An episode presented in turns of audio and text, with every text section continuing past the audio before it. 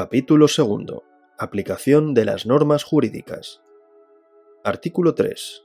1.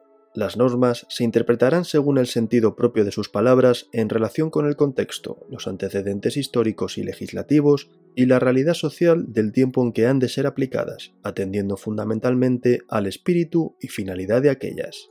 2. La equidad habrá de ponderarse en la aplicación de las normas, si bien las resoluciones de los tribunales solo podrán descansar de manera exclusiva en ella cuando la ley expresamente lo permita.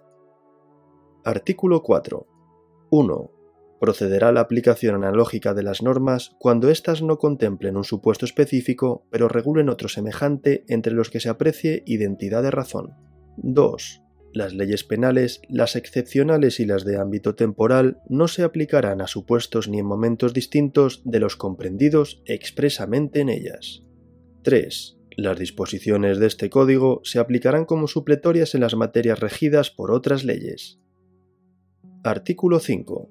1 siempre que no se establezca otra cosa, en los plazos señalados por días a contar de uno determinado, quedará éste excluido del cómputo, el cual deberá empezar el día siguiente, y si los plazos estuviesen fijados por meses o años, se computarán de fecha a fecha. Cuando en el mes del vencimiento no hubiera día equivalente al inicial del cómputo, se entenderá que el plazo expira el último día del mes. 2. En el cómputo civil de los plazos no se excluyen los días inhábiles.